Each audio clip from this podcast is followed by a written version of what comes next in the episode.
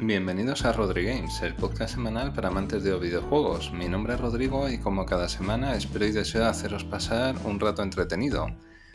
Lo primero de todo, como siempre os digo, daros las gracias por escucharme.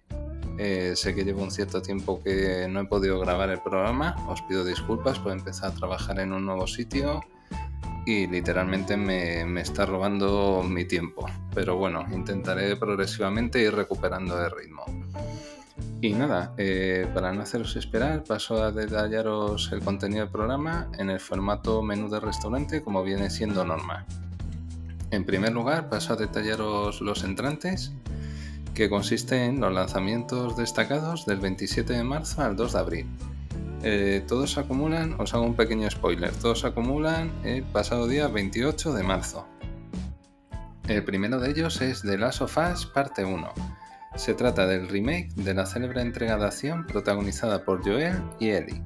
Deberemos sobrevivir en un ambiente tremendamente hostil tratando de conseguir la cura para el virus Cordyceps mientras evitamos morir a manos de humanos e infectados. Una de las mejores aventuras que se pueden disfrutar en la actualidad. Este título se ha publicado para PlayStation 5 y PC. Igualmente el día 28 salió a la venta Crime Boss Rockay City, se trata de un shooter en primera persona de ambiente desenfadado, donde deberemos pelear con diferentes bandas urbanas para convertirnos en el jefe de todas.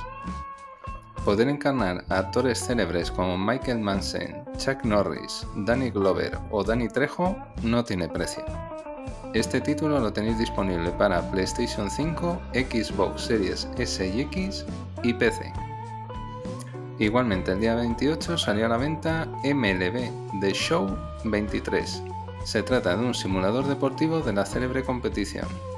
Podremos disfrutar de, toda la competición con todas sus licencias disponibles.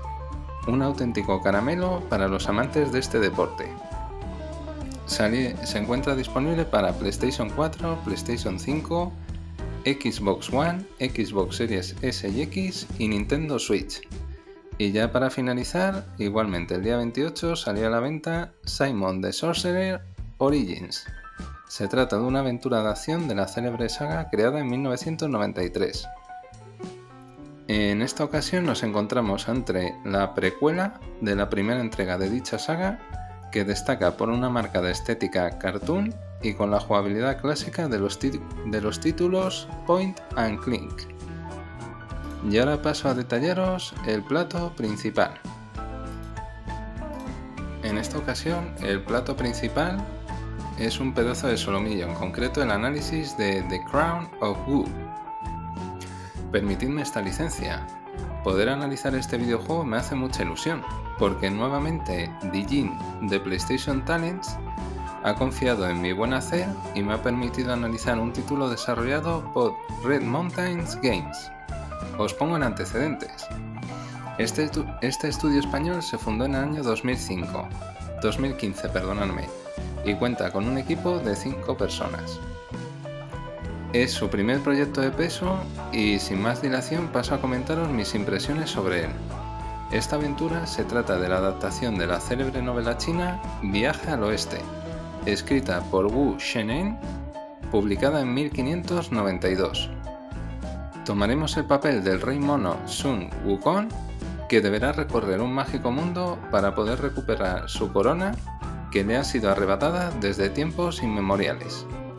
A nivel jugable, nos encontramos que se trata de un título Action RPG que sabe combinar de manera muy acertada zonas de plataformas con puzzles desafiantes la curva de aprendizaje está bien ajustada y según avancemos en la historia, veremos que progresivamente iremos recuperando diferentes habilidades, así como poderes mágicos perdidos.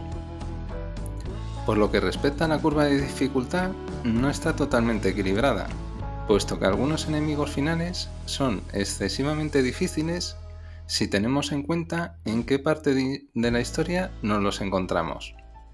A nivel técnico, se trata de un título solvente que destaca por contar con unas buenas texturas y unos escenarios muy vistosos, donde el protagonista asimismo cuenta con un buen nivel de detalle.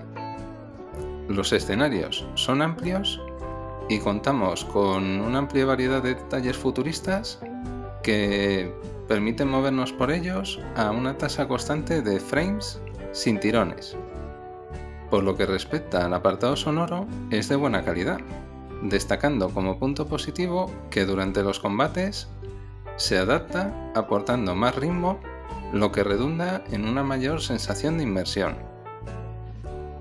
En resumen, nos encontramos ante un título sólido que cuenta con muchos puntos a favor, ambientación, personaje con una historia atractiva, así como puzzles muy bien diseñados, y otros que están en contra, que son NPCs irrelevantes y una curva de dificultad mal implementada.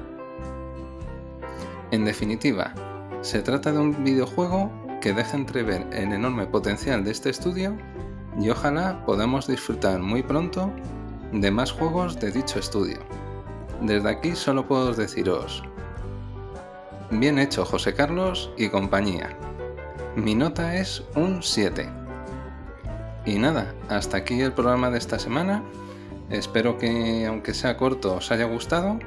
Y nada, os voy a hacer un pequeñito spoiler de la noticia más relevante de esta semana, que muchos de nosotros ya lo sospechábamos, que es que el E3 que se iba a celebrar en junio de este año, finalmente se ha cancelado tanto la parte física como la parte digital. Así que nada, para mí es una pena, aunque ya se preveía que este evento finalmente desaparecería. Y como siempre os cuento, espero y deseo que me dejéis en los comentarios de las diferentes plataformas vuestras opiniones, sugerencias, quejas, reclamaciones. Si tenéis cualquier idea, por muy loca que os parezca, que queráis que analice algún juego o algún accesorio, como siempre sabéis, estoy abierto a todas vuestras ideas. Igualmente, en la caja de descripción del programa eh, os dejo el correo electrónico por si queréis contactarme. Y nada, nuevamente, aunque suene muy pesado, darle las gracias a Dijin de PlayStation Tunnels por volver a contar conmigo y poder aportar mi pequeño granito de arena para que otro estudio español siga creciendo.